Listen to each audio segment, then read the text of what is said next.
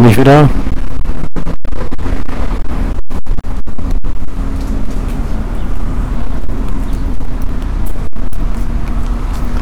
Ja, hier ist noch ein weiterer skeptischer Wissenschaftstechnik, Literatur und Gesellschaftspodcast. Und ein bisschen Reise. Aus Wolgograd. Atemberaubende 35, 36 Grad in der Sonne über 40.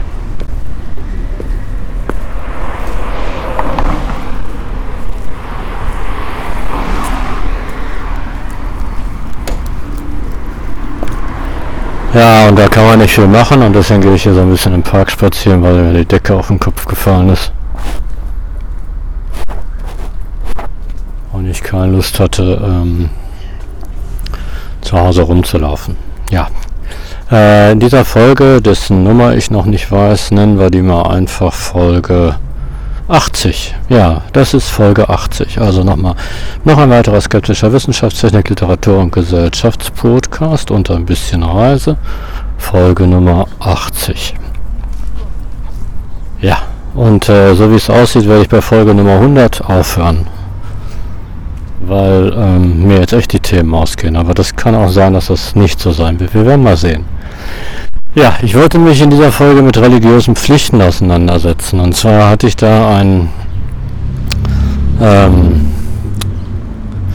ein, ein Gespräch in Erinnerung. Ich war mit meiner Klasse in diversen Gotteshäusern im Dortmunder Norden, ne? also in, ähm, in einer evangelischen Kirche, einer russisch-orthodoxen Kirche, einer katholischen Kirche und zum Schluss in einer Moschee. Einige Autofahrer sind echt mega assig, ne? Ähm, die hören so laut Musik. Das ist unfassbar. Okay, also ähm, an, der Moschee ging es da um, um Speisevorschriften und äh, der Hodja sagte ganz klar, dass man die Speisevorschriften im Islam in erster Linie, aus seiner Perspektive natürlich, er spricht ja nicht für den Islam, als Gehorsam gegenüber Gott befolgt. Ne? Also ähm, ja, genau, also als Gehorsam gegenüber Gott befolgt. Und ja, da braucht man also keine Rationalisierung für. Das ist natürlich jetzt schwer, also mal zumindest gerade beim Schweinefleisch da gibt es ja die Theorie, ne, dass die Schweinefleischkonsum, das hat ja der Islam vermutlich vom Judentum übernommen, vermute ich mal, ich weiß ich jetzt nicht. Ähm, also der Verbot von Schweinefleisch ist angeblich rational begründet in der Trichingefahr. Ne? Also Schweine enthalten ja Trichin, die vernünftigste religiöse Vorschrift wäre es dann, Schwein gut durchzubraten vor dem Verzehr. Ne? Also gutes Durchbraten vor dem Verzehr äh, reduziert die Trichingefahr auf genau null. Ne? Also gut durchgegartes Schweinefleisch ist äh, auch unter extrem unhygienischen Bedingungen gefahrlos zu verzehren. Aber man könnte ja meinen, dass dieses Gebot vielleicht daher kommt. Ne? Äh, Glaube ich aber eher nicht. Also wissen tue ich das nicht. Ne? Glaube ich eher nicht. Es gibt aber auch andere religiöse Gebote, die einen halbrationalen oder auch einen völlig ähm, gar keine vernünftige Grundlage haben. Ne? Zum Beispiel macht es vernünftigerweise keinen Sinn, zum Ramadan von morgens bis abends nichts zu essen. Ne? Und zu trinken vor allem. Das ist auch nicht gesund, ne? Also es gibt dann immer Leute, die versuchen das so zu begründen, als wenn das irgendeinen Sinn machen würde, einen Gesundheitsaspekt hätte oder so. Hat es nicht, ne? Fasten, die Christen versuchen das Fasten sozusagen populär zu machen, indem sie es ähm, gesundheitlich aufpeppen, ne? So als wenn man, das ist super peinlich, Leute, weil ähm, man fastet doch äh, als religiöses Bekenntnis ein Stück weit, ne? oder auch als religiöses, als eine Art Gebet, ne? Gott, um Gott zu ehren. Ne? Und das den Leuten schmackhaft zu machen, indem man den Gesundheitsaspekt da reinbringt, ist irgendwie mega dämlich. Ne? Und das würden die Moslems dann auch von einer bestimmten Seite aus kritisieren. Für die Moslems ist es nämlich wichtig, und das finde ich ziemlich gut, das ist ein kluger Ansatz, dass man diese religiösen Handlungen aus der richtigen Geisteshaltung heraus macht. Ja, also man soll von morgens bis abends essen, nicht essen und trinken aus der richtigen Geisteshaltung heraus, nämlich um Gott zu ehren. Ähm, da gab es mal einen Vortrag, äh, den habe ich weiß jetzt gar nicht von wem der ist. Nur als Beispiel, man kann, wenn man Ramadan irgendwie auf Reisen ist oder ähm, gute Gründe hat, gesundheitliche Gründe, irgendwelche Gründe, kann man das Fasten auch verschieben. Und die Gründe sind sehr, sehr großzügig. Also wenn da Leute äh, verdursten und verhungern im Koran, also im, in, ähm, in islamischen Ländern, weil sie es halt bei plus 60 Grad übertreiben, dann können die sich nur schwer auf den Koran berufen. Ich meine, sie können sich auf den Koran berufen, man kann sich immer auf heilige Bücher berufen, aber das ist schwierig. Also man darf das Fasten nachholen, aber man muss dann auch mit der richtigen Geisteshaltung fasten. Zum Beispiel ein Beispiel, ich habe einen Termin beim Arzt um 21 Uhr, ganz fiktiv, aber nehmen wir das mal als Beispiel. Ich habe einen Termin beim Arzt und soll nüchtern beim Arzt erscheinen, ne? also nicht essen, nicht trinken, und ich esse und trinke den ganzen Tag nicht und gehe zum Arzt und sage mir dann auch, ja okay, ich habe ja den ganzen Tag nichts gegessen, das kann ich ja jetzt als nachgeholten Fastentag sozusagen mit verbuchen. Ne? Falsche Geisteshaltung gilt nicht. Ne? Also ist klar. Ne? Also man kann nicht einfach einen Tag, den man zufällig nicht, oder einen Tag, den man zufällig nicht gegessen und nicht getrunken hat, weil man keinen Durst hatte, keinen Hunger, den kann man nicht als Fastentag reklamieren. Also es geht natürlich um das bewusste Erfüllen der religiösen Pflichten und Ritualen zu Ehren Gottes halt. Ne? Das ist eine Methode, eine Möglichkeit, Gott zu ehren. Und das ist ja auch offensichtlich. Ne? Also wenn ich jetzt irgendwie faste aus gesundheitlichen Gründen, aber um abzunehmen und denke, das kann ich jetzt bei Gott noch als Osterfasten sozusagen mit verbuchen, dürfte jedem klar sein, dass, dass äh, Spiritualität so natürlich nicht funktioniert. Ne? Gut, aber was wichtig ist, das mit der Trichinengefahr heutzutage hätte sich das ja dann erledigt. Ne? Also wenn das die Ursache gewesen, könnten ja Moslems heutzutage sagen, in Deutschland und in Westeuropa gab es ganze drei Trichinenfälle ne? in, äh, in Jahrzehnten. Also Trichinen ist überhaupt keine realistische Gefahr mehr. Selbst wenn man rohes Met, ne, die Deutschen essen ja als einziges Volk der Erde rohes Schweinefleisch, kann man in Deutschland gefahrlos machen, weil Trichinen werden beschaut. Die Trichinenbeschau Funktioniert super. Äh, könnten die Moslems ja anfangen, Schweinefleisch zu essen. Tun sie aber nicht, weil sie es halt als religiöse Pflicht betrachten, ne? das nicht zu tun. Das ist eine Möglichkeit für Moslems. Erstmal Identitätsbildung. Ich bin Moslem, ich esse kein Schweinefleisch. Aber auch ähm, eine Möglichkeit, halt Gott Gehorsam zu leisten. Ne? Das haben die Christen kaum noch. Ne? Also ich kann mich nicht erinnern, ähm, dass ich als Christ als protestantischer Christ irgendwelche religiösen Pflichten, das Gefühl hatte, irgendwelche religiösen Pflichten zu haben. Das ist komplett irgendwie aus dem Christentum weggefallen. Und ich persönlich würde auch sagen, das ist ein Fortschritt. Ne? Also ich empfinde das ja mehr als eine Freiheit. Ich glaube nicht, dass Gott von mir erwartet, dass ich vor Ostern faste. Ich kann es tun, um ihn zu ehren. Ne? aber erwartet wird das meiner Meinung nach nicht. Gut, das sind religiöse Pflichten und ähm, was das Gute daran ist, ist es natürlich, und deswegen habe ich großen Respekt vor Menschen, die ihre religiösen Pflichten ernst nehmen, egal welcher Religion sie angehören, weil sie halt damit Gott ehren. Ne? Das ist also eine Möglichkeit, Gott zu ehren. Ne? Ich esse kein Schweinefleisch, um Gott zu ehren. Ich faste am Ramadan, um Gott zu ehren. Ne? Gut, und ähm, das gilt allerdings immer nur, bitteschön, für einen selber. Ne? Also problematisch wird es ja erst dann, wenn man von anderen das auch erwartet. Ne? Also ich als äh, Christ faste eben nicht am Ramadan. Ne? Ich als Christ esse Schweinefleisch so viel wie ich will. Und ähm, solange jeder das Motto hat, er soll nach seiner Fassung selig werden, also nicht vom anderen erwartet, dass er religiöse Pflichten erfüllt, die nur für einen selber gelten, ne? dann, ähm, dann läuft das in einer pluralistischen Gesellschaft, wie man so schön sagt. Ne? Also ich habe ja auch, also ich bin ja nicht völlig frei von religiösen Pflichten und Ritualen. Ne?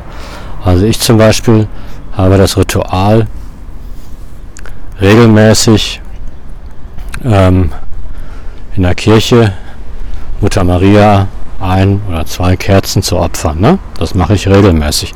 Das empfinde ich auch nicht als, als ein religiöses Ritual. Ich habe Schwierigkeiten mit dem Wort Pflicht. Vielleicht sollten wir auch religiöse Pflichten, also das heißt, die, diese Folge heißt jetzt religiöse Pflichten, aber vielleicht sollten wir es als religiöse Rituale äh, mal ähm, religiöse Rituale bezeichnen. Ja, ähm, das ist natürlich ein fließender Übergang. Aber ich, ein religiöses Ritual von mir ist natürlich, dass ich Mutter Maria öfter mal zwei Kerzen opfere. Also sehr oft. Ne? Und ähm, ich habe auch diverse religiöse Rituale. Ne? Ich habe eine, ähm, eine Ikone ne? immer im Portemonnaie, weil ich davon ausgehe, dass mir das Glück bringt. Und ich habe auch zu Hause eine große Statue von Maria. Also ich habe durchaus viele religiöse Rituale, die wichtig sind in meinem Alltag. Ich bete regelmäßig, ne? ich meditiere regelmäßig. Das sind Rituale, die mir wichtig sind. Und das gilt natürlich nur für mich. Ne? Ich erwarte von niemandem, dass er diese Rituale auch befolgt. Ne, das ist meine ganz persönliche Art von Spiritualität. Und ähm, ich erwarte von niemandem, dass er diese ähm, Spiritualität genauso lebt oder auch nur ähnlich lebt. Ne? Das ist also individuell halt scheinbar unterschiedlich. Und ähm, solange ein, solange äh, religiöse Menschen das im Portfolio haben, also das Glauben, ähm, funktioniert das ja auch. Ne? Also wenn jemand sagt, ich möchte aus meiner Spiritualität heraus kein Schweinefleisch essen, oder als Muslime ein Kopftuch tragen. Ähm, aber ich erwarte das von niemandem anders. Ne? Das gilt nur für mich. Das ist meine Interpretation meiner Religion, ne? meine ganz individuelle auch in Interpretation, weil unter Muslimas ist es ja keinesfalls Konsens, dass man ein Kopftuch tragen muss. Es gibt ja auch gläubige Muslimas, die das nicht tun. Ähm, dann funktioniert das. Ne? Also religiöse Pflichten, religiöse Vorschriften gelten nur für einen persönlich. Ne? Oder man schließt sich einer Religionsgemeinschaft an, freiwillig, und befolgt dann deren religiöse Vorschriften, weil man die halt für richtig hält. Ne? Aber man erwartet nicht von Leuten, die eine andere Spiritualität oder auch gar keine Spiritualität leben, äh, das genauso zu handhaben. Ne? Ja, und dann funktioniert das halt. Ne? Das ist natürlich bei Speisevorschriften relativ einfach, ne? Also, aber es gibt natürlich Bereiche der Moral und der Ethik, aber da müssen auch religiöse Menschen in sich gehen und sagen, bestimmte moralische Verpflichtung, die meine Religion mir gibt, die gilt halt nur für mich, ne? Ich bin moralisch sehr freizügig, ne?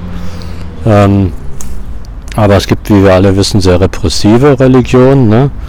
die vor allen Dingen, was die Sexualität angeht, außerordentlich repressiv sind. Und äh, die Gesellschaft wird natürlich auch fun zu funktionieren, wenn solche religiösen Strömungen versuchen, ihre Vorstellung von Sexualität anderen aufzudrücken. Ne? Und dann noch in Gottes Namen, das ist natürlich Fundamentalismus, weil es halt die Einzigartigkeit von spirituellen Erfahrungen und die Individualität von solchen Moral, ähm, moralischen und ethischen Vorstellungen halt ähm, nicht anerkennt. Ne? Das gilt für alle Seiten. Ne? Also wenn zum Beispiel jetzt ein fundamentalistischer Christ von der wahre Liebe wartet, ne? allein schon, dass der jetzt seine, seine, ähm, seine, also das ist schon übergriffig, das Konzept wahre Liebe wartet zu nennen, weil ähm, er ja damit praktisch allen anderen, die jetzt vor der Ehe schon poppen, unterstellt, dass ihre Liebe nicht wahr wäre. Ne? Also man hätte das besser unsere Liebe wartet genannt, ne? das wäre neutral. Ne? Wenn die jetzt das, wenn die, die hätten meinen Respekt erworben, wenn sie gesagt hätten, unsere Liebe wartet. Ne, das wäre also ähm, respektvoll gegenüber anderen gewesen, also gegenüber Leuten, die das halt anders sehen. Ne? Aber dadurch, dass sie das wahre Liebe wartet genannt haben, werten sie natürlich alle ähm, anderen als nicht, das sind, die lieben nicht wirklich. Ne? Nur wir haben die wahre Liebe. Da ist schon ein unfassbarer Überlegenheitsdünkel drin. Ne? Und äh, da kotzt man schon fast. Allein deswegen kann man mit solchen Leuten natürlich unmöglich diskutieren, weil die einem ja schon direkt von oben herab sagen, deine Liebe ist ja nicht wahr. Ne? Nur wir als Christen, die wir unsere Sexualität kontrollieren, wissen, was wahre Liebe ist. Ne? Ähm, das Zweite, was natürlich ätzend an diesen Leuten ist, ist, dass die nicht einfach sagen, okay, unsere Liebe wartet, ne, das ist unsere Entscheidung, wir wollen halt nicht vor der Ehe poppen, das ist ja völlig okay. Wir glauben, dass Gott das von uns will, das kann ja sein. Aber ich weiß im tiefsten Inneren, dass Gott von mir das nicht will. Ne? Also für mich persönlich gilt das absolut nicht. Und, und deswegen äh, lehne ich das ab. Ich würde das nicht direkt bekämpfen. Wie gesagt, als individuelle Entscheidung ist das ja völlig in Ordnung. Aber dieses auf Mission gehen, dieses andere davon von ihrer Moralvorstellung halt überzeugen wollen, ist halt ziemlich respektlos natürlich, übergriffig, ne, fast schon gewalttätig und äh, verunmöglicht natürlich ein Zusammenleben, ne? weil die sich dann natürlich, weil die so übergriffig sind, weil die ihre Moralvorstellungen natürlich anderen mit aller Brutalität aufdrücken wollen, leider Gottes dann zum Beispiel auch in die Politik eingreifen, ne? die Sexualstraftaten äh, derart verschärfen, dass das schon grotesk wird, wie es in Amerika passiert. Ne? Äh, da kommen dann Kinder für Kinder, äh, für Doktorspiele schon in den Knast. Das ist ja abartig, was sie da abliefern. Ähm, das ist nicht Leben und Leben lassen. Ne? Das ist die Unmöglichkeit, andere Vorstellungen von Spiritualität ähm, zu akzeptieren. Die absolute Unfähigkeit, das zu tun. Ne? Und ähm, deswegen, wenn sie, wie gesagt, wenn sie das unsere Liebe wartet genannt hätten, dann wäre es halt neutral gewesen und äh, hätte sich durchaus meinen Respekt erworben. Ne? Wer also glaubt, dass, dass das seiner Liebe persönlich jetzt gut tut, der soll das ja auch machen. Aber bitte nicht allen anderen aufzwängen. Ne? Und ähm, das Ganze gilt natürlich auch für die Gegenbewegung, also für diese extrem säkulären äh, Naturalisten, die ja auch äh, gewisse Moralvorstellungen anderen aufzwingen wollen. Ne? Also die wollen jetzt nicht gerade gesetzlich befehlen vor ehelichen Sex, ne? aber, ähm, aber propagieren ihn auch. Ne? Also letztendlich ist es natürlich auch das umgekehrte totaler Schwachsinn. Wer jetzt Lust hat, bis zur Ehe mit dem ersten Poppen zu warten, dem ist das ja überlassen. Das gehört ja auch moralisch nicht verurteilt. Das ist ja totaler Quatsch. Ne?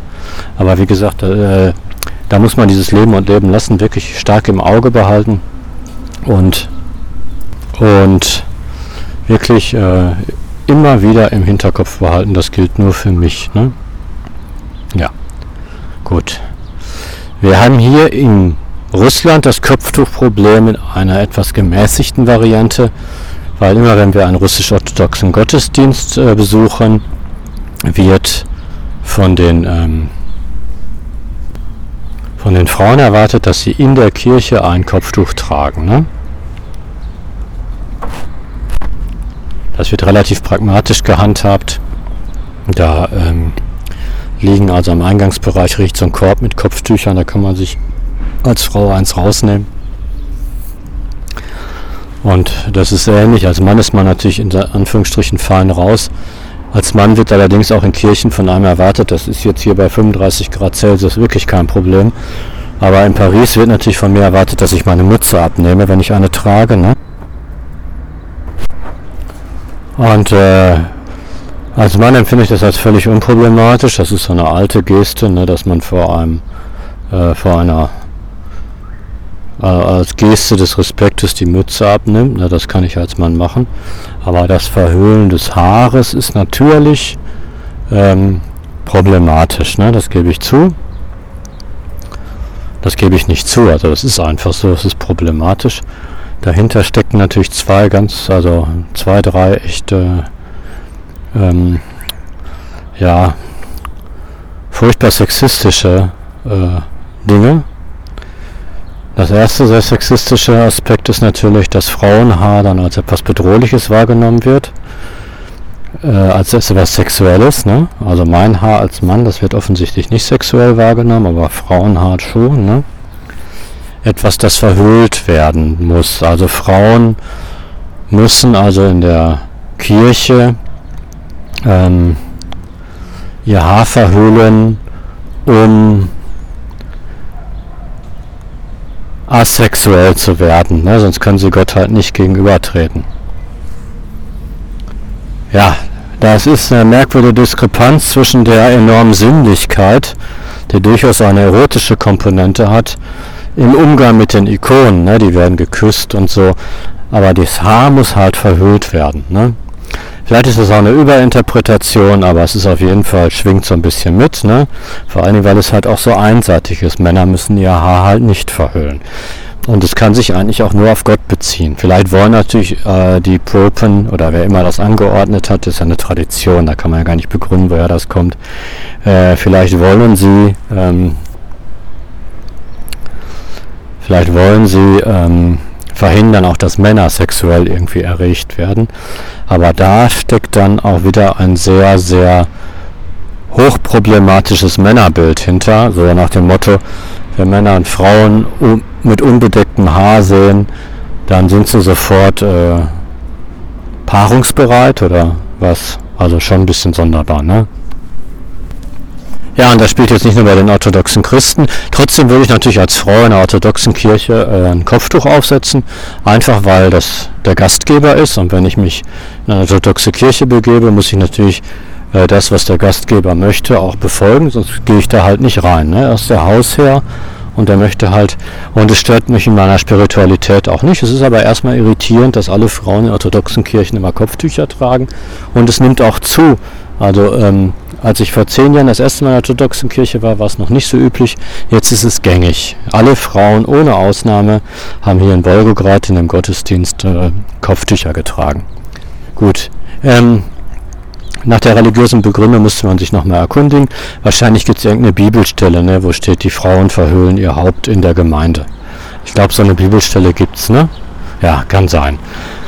Gut, das ist diese verkorkste Bibeltreue. Aber dahinter steht, glaube ich, ne, also wer immer das geschrieben hat, hat wahrscheinlich die Idee gehabt, unverhüllte Frauen in der Gemeinde führen zu Sexorgien, weil die Männer, da steht auch ein grauenhaftes Männerbild hinter, weil die Männer dann die Kontrolle über sich zu verli äh, verlieren und eine sexuelle Frau, also eine Frau als sexuelles Wesen, kann nicht zu Gott beten, ne, was grotesk ist, weil ich kann als Mann ja auch als sexuelles Wesen zu Gott beten. Da wird die weibliche Sexualität noch von der männlichen Sexualität offensichtlich unterschieden und ähm, zu etwas noch Negativerem erklärt.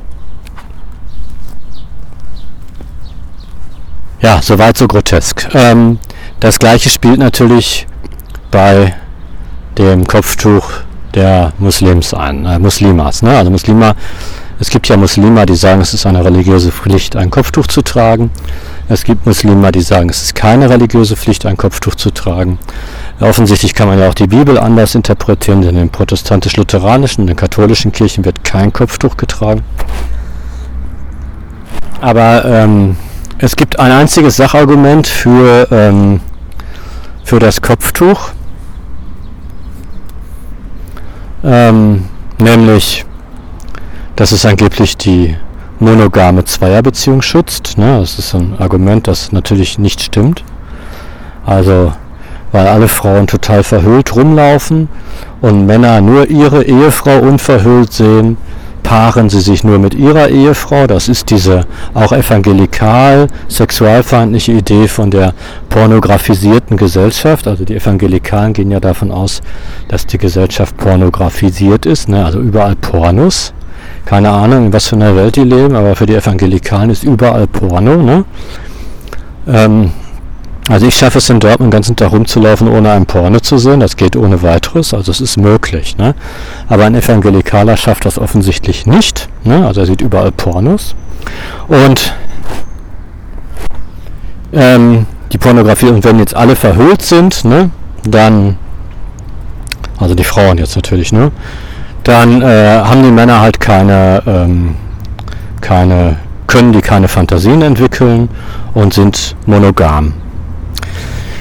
Das ist natürlich äh, totaler, ja, wo kann man den Hebel ansetzen? Der erste Hebel ist, dass offensichtlich nach diesem Weltbild, ne, das ist ein haarsträubendes Weltbild, Frauen überhaupt keine sexuellen Gefühle haben. Also Frauen ne, müssen nicht davor bewahrt werden, ähm, halbnackische Männer zu sehen und dabei erotische Gefühle zu entwickeln. Nach diesem Weltbild haben die überhaupt keine erotischen Gefühle und die Gefahr besteht nicht. Die können also äh, Arnold begegnen und das ist egal. Ne? Arnold Schwarzenegger jetzt mal als Prototyp eines ähm, begehrenswerten Mannes. Ähm, aber das macht scheinbar nach diesem Weltbild nichts, weil nur Männer die Betrügenden sind. Da spricht eher die Statistik gegen. Ne? Frauen betrügen sicher genauso oft wie Männer. Ähm, aber okay, das kann man ja. Also das ist der erste richtig dicke Pferdefuß. Ne? Und zweitens sind natürlich Fantasien völlig unabhängig ne? von ähm, nackischen, völlig nackischen oder äh, total bekleideten Frauen. Ne? Ähm, völliger Schwachsinn. Allein, das erkennt man allein schon daran, dass pikanterweise Hijab und Kopftuch Pornofetische geworden sind. Ne? es mal bei Google ein. Das ist ein Fetisch. Ne? Es gibt massenhaft Pornos im Internet, wo die Frauen dann nur noch das Kopftuch und nur noch den Hijab tragen. Ne? Gibt es scheint ein richtiges Genre zu sein. Einige Männer feuert das in ihrer Fantasie scheinbar noch zusätzlich an. Ne? Weil Verhöhlen ne, ist äh, oft erotischer als total nackig. Ne? Nichts, ist, nichts ist unerotischer, weil kann ich wirklich aus eigener Aussage sagen, als äh, FKK. Ne? Wer mal einen FKK-Urlaub gemacht hat, und ich habe FKK-Urlaube gemacht, das ist völlig unerotisch. Also ganz nackig ist völlig unerotisch. Das Verhüllen macht oft die Erotik. Ne? Und das maximale Verhüllen scheint für viele Männer ein Feuerwerk an Fantasien auszulösen und ist sicher kein guter Garant dafür, dass ähm, monogame Zweierbeziehungen dadurch stabiler werden. Ne? Also Pustekuchen. Dieses Sachargument für Kopftuch ist ähm, was für die Tonne. Und das Männerbild, das dahinter steht, ist natürlich auch was für die Tonne, weil offensichtlich sind Männer nach diesem Weltbild völlig unkontrolliert in ihrer Sexualität. Ne? Sonst müssten die ja nicht vor ihrer Sexualität bewahrt werden. Die Evangelikalen hat auch im Angebot, ne? also wenn man einmal vorehelichen Sex zum Beispiel praktiziert, dann versinkt man in einem Sumpf aus Promiskuität und Wahnsinn. Ne? Also auch die Evangelikalen nennen die männliche Sexualität als sehr unkontrolliert wahr, die mit allen Mitteln halt unter Kontrolle gehalten werden muss. Also dieses Sachargument ist was für die Tonne. Ich habe aber Respekt vor Frauen, also Muslimas, die ein Kopftuch tragen, mit der Begründung, ähm, das ist eine religiöse Pflicht, ne, die nur für mich gilt. Es wird natürlich grenzwertig, wenn Muslimas ein Kopftuch tragen und alle Muslimas, die das nicht tun, als Schlampen oder Ungläubige bezeichnen, aber das habe ich ehrlich gesagt noch nicht erlebt. Ne, das wird ihnen immer wieder unterstellt, aber ich habe das noch nicht erlebt. Den meisten ist klar, dass es eine religiöse Pflicht ist, die sie nur persönlich so sehen. Ne? Außerdem hat es natürlich was mit Schamgefühlen zu tun, das Kopftuch, also das muss man noch dazu sagen. Weil äh, Schamgefühle sind natürlich unterschiedlich, ne? da muss man auch ein bisschen vorsichtig sein, dass man seine eigenen Schamgefühle nicht, äh, nicht ähm, anderen überstülpt. Ne?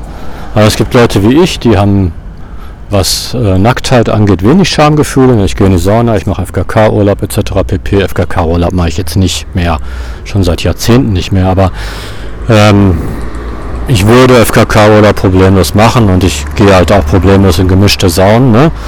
Habe also ein niedrig äh, ausgeprägtes Schamgefühl, was Nacktheit angeht. Und es gibt Leute, die fühlen sich schon nackt, wenn sie eine kurze Hose tragen. Und das ist ja völlig legitim. Ne? Dann, wenn die dann lange Hosen tragen wollen, ist das ja wohl deren Sache. Ne? Also da kann man ja niemandem sagen. Und äh, ich kann auch nicht sagen, irgendwie FKK ist jetzt progressiver als äh, lange Hose. Ne? Das ist ja totaler Schwachsinn wird allerdings von diesen Protagonisten manchmal gemacht. Ne? Und es gibt Muslimas, die sagen von sich, dass sie sich ohne Kopftuch unbekleidet fühlen, also nackt. Ja, und dann sollen sie, dann ist klar, dann tragen sie halt ein Kopftuch, um sich nicht nackt zu fühlen. Das ist ja wohl klar, ne? Also, ähm, das ist halt, hat auch was mit dem Schamgefühl zu tun. Aber das wichtigste und einzige Argument, warum eine Muslima von sich sagen können, ich trage ein Kopftuch, ist halt, ich halte es für meine religiöse Pflicht, die nur für mich selber gilt. Ne? Und dann ist das ein wirklich, dann habe ich da auch tiefen Respekt vor, weil ich nämlich großen Respekt vor Menschen habe, die sich, äh, die ihren Glauben so ernst nehmen, dass sie versuchen, ihre religiösen Pflichten zu erfüllen. Ne? Also da habe ich großen Respekt vor. Und ähm, ja, da habe ich halt großen Respekt vor. Und da nehme ich auch viel Rücksicht drauf. Ne? Also ich würde jetzt äh, beim Ramadan nicht gerade eine Klassenfahrt machen, weil ich dann meine muslimischen Schüler natürlich immer in Gewissenskonflikte bringe. Ne? Ja, deswegen halte ich diese ganze Idee für falsch. Ne? Aber ich billige anderen Menschen ohne weiteres zu, dass sie diese Idee für richtig halten. Und ähm, würde nicht darauf beharren, dass sie jetzt Unrecht haben, weil ich weiß ja nicht, ob meine, das ist falsch, richtig ist. Das klingt jetzt etwas grotesk, aber es ist ja nur ein Glauben, es ist kein Wissen. Ich weiß nicht, ob das falsch, äh, ob das richtig ist, meine Haltung. Ich glaube das nur. Und da Glauben viel sanfter ist als Wissen, ne? Wissen ist ja auf einen Wahrheitsbegriff beharren, Glauben ist ja etwas weicher, ne? Äh, habe ich da das Kölsche Motto, soll bitte doch jeder nach seiner Fassung selig werden, ne? Allerdings bitte auch ähm, mich nach meiner Fassung selig werden lassen. Und das beinhaltet natürlich auch, dass mein Gegenüber nach Möglichkeit doch bitte darauf verzichtet, äh, über das ich glaube, dass vorehelicher Sex falsch ist, noch eine Knote zu schwingen. Ne? Also weder eine gesetzgeberische Knote, ne? wie das ja Fundamentalisten gerne machen, den Staat für ihre Zwecken einspannen, noch die, ähm, die äh, Gottesknute nennen wir das mal. Ne? Gott wird dich dafür in der Hölle schmoren lassen. Das können die von mir aus glauben. Aber Leute, die mir das sagen, haben bei mir halt verschissen. Ne? Also die fasse ich mit einer Kneifzange nicht an mehr. Ne? Die können gehen. Ne? Und wenn die das glauben, ist das deren Sache, aber sie sollten ihre Moralvorstellung nicht auf andere überstülpen. Das geht natürlich leider nicht durchgängig in allen Bereichen, ne? weil es gibt natürlich ähm, auch universelle Moralvorstellungen, ne? Menschenrechte zum Beispiel. Und es gibt, es gibt auch ganz, ganz schwierige Grenzfälle, wo die Menschenrechte sich mit den Rechten der Frau zum Beispiel mischen. Ne? Abtreibung, heikle Themen. Ne? Da wird es wahrscheinlich immer Reibungspunkte geben. Ne? Das ist klar.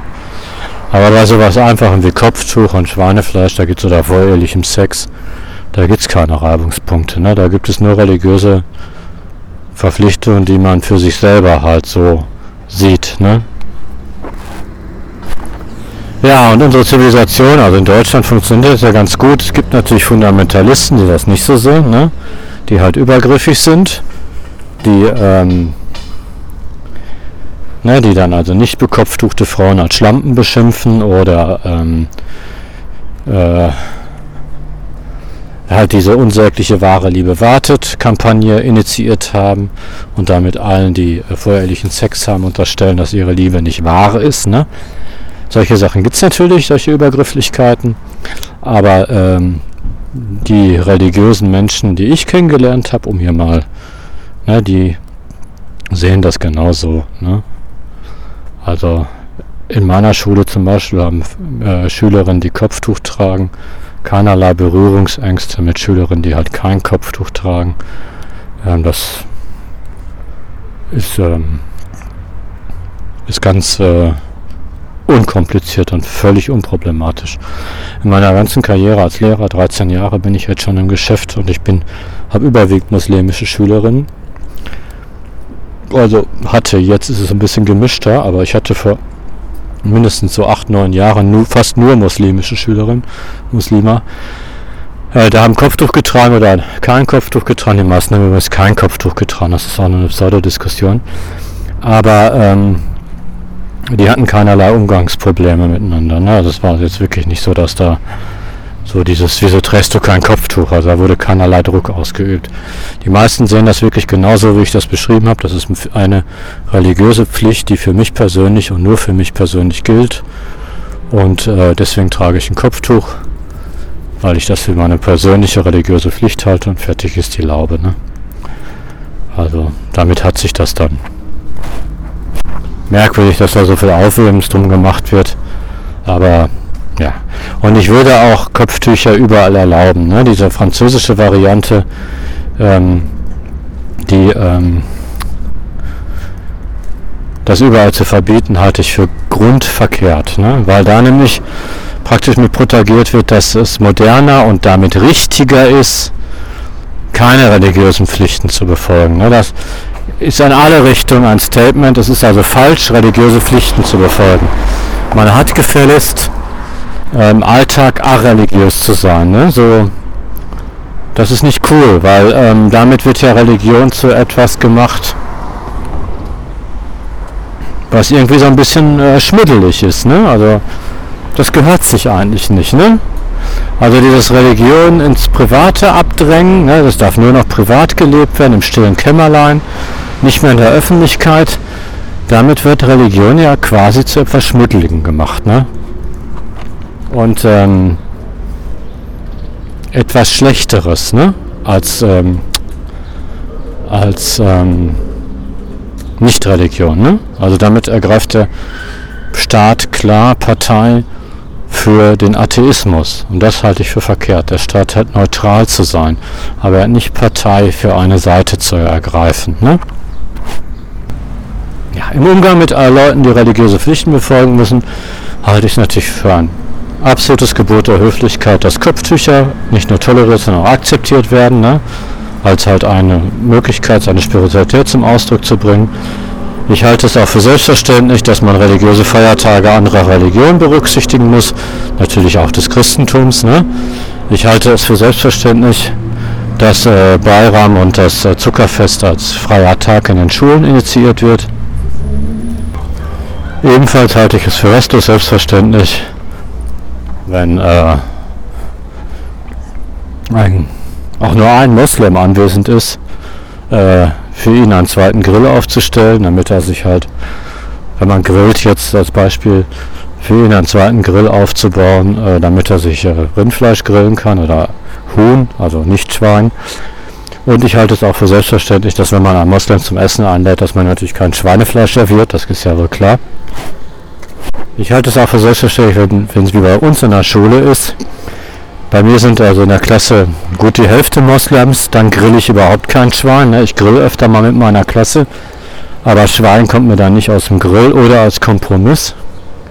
Ähm, Schwein halt am Ende. Ne? Also wenn, wenn äh, alles nicht Schwein weggegrillt wurde, dann kann man sich ja die Bratwürste ganz am Ende auf den Grill packen äh, falls man auf Bratwurst steht. Ich persönlich empfinde es als große, nicht als große, aber schon als Einschränkung, kein Schwein zu grillen, weil Schwein halt mein liebstes Grillgut ist. Ne?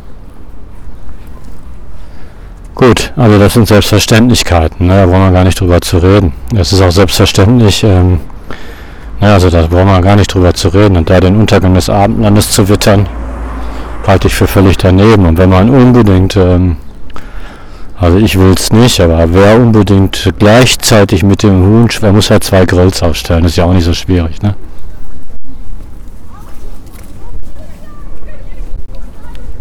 Ja, wenn ein Hindu dazukommt, und das Problem haben wir in der Schule, da muss man halt dafür sorgen, dass kein Rind dabei ist, ne? Oder eben eine rindfleischfreie Alternative. So ist das halt, ne? Dann wird es dann ein bisschen komplizierter, aber das ist ja auch nicht unmöglich, ne? Gut, und äh, religiöse Feiertage hatte ich schon. Ja, und am Ramadan nimmt man natürlich auch Rücksicht, ne? das ist ja wohl selbstverständlich. Ja, ähm, gut, und das Ganze macht man natürlich, weil man Respekt hat vor Menschen, die ihre religiösen Pflichten ernst nehmen. Ne? Ist natürlich für jemanden, der Theist ist, einfacher als für einen Atheisten, denke ich mal weil ich das leicht nachvollziehen kann. Ne? Also ich kann leicht nachvollziehen, dass es Menschen gibt, die ihre religiösen Pflichten ernst nehmen, weil ich meine religiösen Pflichten ja auch ernst nehme als Theist. Ähm, da fällt es mir dann einfacher. Ne? Atheisten haben große Schwierigkeiten. so etwas ähm, zu akzeptieren, weil sie halt ähm, sowas wie religiöse Pflichten ja logischerweise nicht kennen und deswegen das nicht so gut nachvollziehen kann an diesen Respekt. Ich habe ja einen großen Respekt davor. Den können sie natürlich auch nicht nachvollziehen, weil sie ja sowas nicht machen. Ne? Und deswegen ist es für Atheisten etwas schwieriger, diesen Respekt aufzubringen. Aber diesen grundsätzlichen Respekt, den man einfach anderen Gewohnheiten gegenüber hat, ne, das müssten auch Atheisten eigentlich nachvollziehen können. Also ich zum Beispiel, es gibt ja auch ähm, ethische Verpflichtungen, die ich überhaupt nicht nachvollziehen kann, die ich aber natürlich auch respektieren kann. Auch muss natürlich als Mensch. Da wäre zum Beispiel Vegetarismus oder Veganismus. Ne? Also das kann ich überhaupt nicht nachvollziehen, wie Leute Vegetarier oder Veganer sind. Und ich habe, und da geht es mir vielleicht auch, da geht es mir ähnlich wie einigen Atheisten, die eine starke Neigung haben, einige Atheisten, nicht viele, die eine starke Neigung haben, sich über Christen und über irgendwelche gläubigen Menschen lustig zu machen. Ne? Ich gebe zu, dass ich manchmal die Neigung habe, mich über Veganer und Vegetarier lustig zu machen. Und das sind ja oft, nicht immer, aber das ist ja oft äh, naturalistisch begründet. Ne? Vegetarier, ich glaube Vegetarier und Veganismus gibt es natürlich einmal in seiner buddhistischen Variante, aber es gibt auch eine starke ähm, Bewegung von, ne, Michael Schmidt-Salomon ragt ja auch dazu, von, ähm, von Naturalisten, die den Unterschied zwischen Mensch und Tier verwischen und äh, den Tier, also den Menschen nur für ein Tier halten und deswegen aus diesem Grund, aus ethischen Gründen praktisch kein Fleisch essen, weil sie es für falsch halten, Tiere zu töten, weil Tiere für die unsere Brüder sind und das wird naturalistisch argumentiert. Ne? Das kann ich überhaupt nicht nachvollziehen. Da geht es mir wahrscheinlich ähnlich wie einem Atheisten, der vielleicht überhaupt nicht nachvollziehen kann, dass es jemand für seine religiöse Pflicht hält, kein Schwein zu essen. Ne? Oder ein Kopftuch zu tragen, was ich als Theist problemlos nachvollziehen kann. Und trotzdem äh, respektiere ich natürlich Veganismus und äh, Vegetarismus. Ne? Das heißt, wenn ich eine Vegetarierin einladen würde, dann würde ich sie nicht gerade zum Grillen einladen. Ne? Und wenn ich sie zum Grillen einladen würde, dann würde ich ihr natürlich auch noch einen Grill daneben stellen, wo sie sich dann, weiß ich nicht, Kartoffeln grillen kann oder was Vegetarier so grillen. Ne? Da hätte ich jetzt auch wenig da, ne, da kann ich also, obwohl ich das überhaupt nicht nachvollziehen kann in seiner ganzen Argumentation, fühle ich mich trotzdem als Mensch natürlich verpflichtet, so etwas zu respektieren. Aber ich habe nicht so einen tiefen Respekt davor, wie vor der Erfüllung religiöser Pflichten. Ne? Ich respektiere das auf einer etwas oberflächlicheren Ebene. Und vielleicht können Atheisten religiöse Pflichterfüllung nur auf so einer oberflächlichen Ebene nachvollziehen und respektieren. Das kann sein. Aber so einen oberflächlichen Respekt schuldet man natürlich jedem Menschen. Ne? Ich kann auch Veganer auf einer oberflächlichen Art respektieren. Ne? Wenn sie mir nicht gerade moralinsauer daherkommen und mich zu einem Tiermörder erklären, dann hört natürlich der Spaß auf.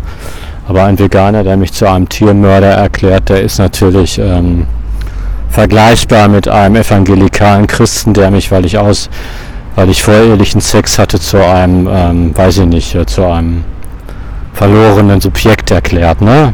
Also, ihr wisst schon, das ist so eine, Veganismus muss natürlich auch immer nur für einen selber gelten, ne? Das der Gesellschaft als Regel aufzustimmen, ist fundamentalistisch. Aber das sind so Grenzfragen der Ethik, da wird sich die Menschheit natürlich nie einig werden. Ne? Dürfen wir Tiere essen, Abtreibung, ähm, Pit, ne? Das sind also Fragen, ja, und sexuelle äh, Fragen der Sexualethik.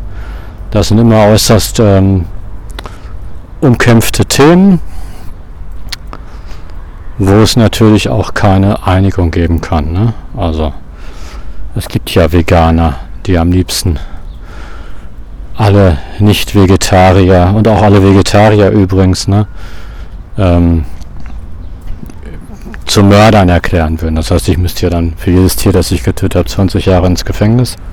das heißt für die Ewigkeit. Und das ist natürlich, äh, mit solchen Leuten kann man schwer diskutieren. Aber das sind ja jetzt nur die fundamentalistischen Vegetarier, nicht die Vegetarier, die nur für sich aus persönlichen Gründen beschlossen haben, keine Tiere zu essen. Und das ist natürlich meistens atheistisch begründet, also nicht religiös, aber es gibt natürlich auch buddhistische Vegetarier, ist klar. Aber das ist vielleicht so ein Vergleich, der ein bisschen hinkt, wie alle Vergleiche, aber was für sich hat. Ne? Also bei Veganern und Vegetariern habe ich nicht diesen tiefen Respekt. Es sei denn, sie machen es halt auch aus religiösen Gründen. Ne? Aber mit den Tierrechten habe ich es halt nicht so. Kann ich nicht gut nachvollziehen. Okay, ja, ähm, religiösen Pflichten, religiöse Rituale und ein bisschen Moral und Ethik. Ja, und da bin ich natürlich wieder beim Kopftuch gelandet. Das bleibt bei diesem Thema einfach nicht aus. Ne? Man könnte noch den Burkini nennen beim Schwimmen. Das sind alles Disku Aber ich finde gerade, also jetzt nicht bei äh, Tierrechten und Abtreibung und solchen Sachen, aber bei Kopftuch und bei religiösen Ritualen und bei Burkini auch und bei äh, Speisevorschriften irgendein moralisches, ein moralisch ablehnendes Urteil zu fällen, halte ich doch schon für ein Maximum an Intoleranz. Ne? Muss ich schon sagen. Kann ich nicht nachvollziehen. Also das ist einfach, weil das ist so eindeutig erlaubt, ne? als religiöse Pflicht, dass ich es nicht nachvollziehen kann, wie man da auch nur drüber diskutieren kann. Ne? Und da müssten auch, und das machen die meisten Atheisten ja auch, so viel Respekt und Toleranz muss man aufbringen, weil es völlig unkontroverse Themen sind. Ne? Völlig unkontrovers. Gut, ja. Das war noch ein weiterer skeptischer Wissenschaftstechnik, Literatur und Gesellschaftspodcast, Folge Nummer 80. Ähm, Wenn es euch gefallen hat oder nicht gefallen hat, dann schickt mir eine E-Mail unter eilig-podcast.yahoo.de eilig-podcast.yahoo.de eilig-podcast.yahoo.de Ja, bis zum nächsten Podcast. Tschüssikowski.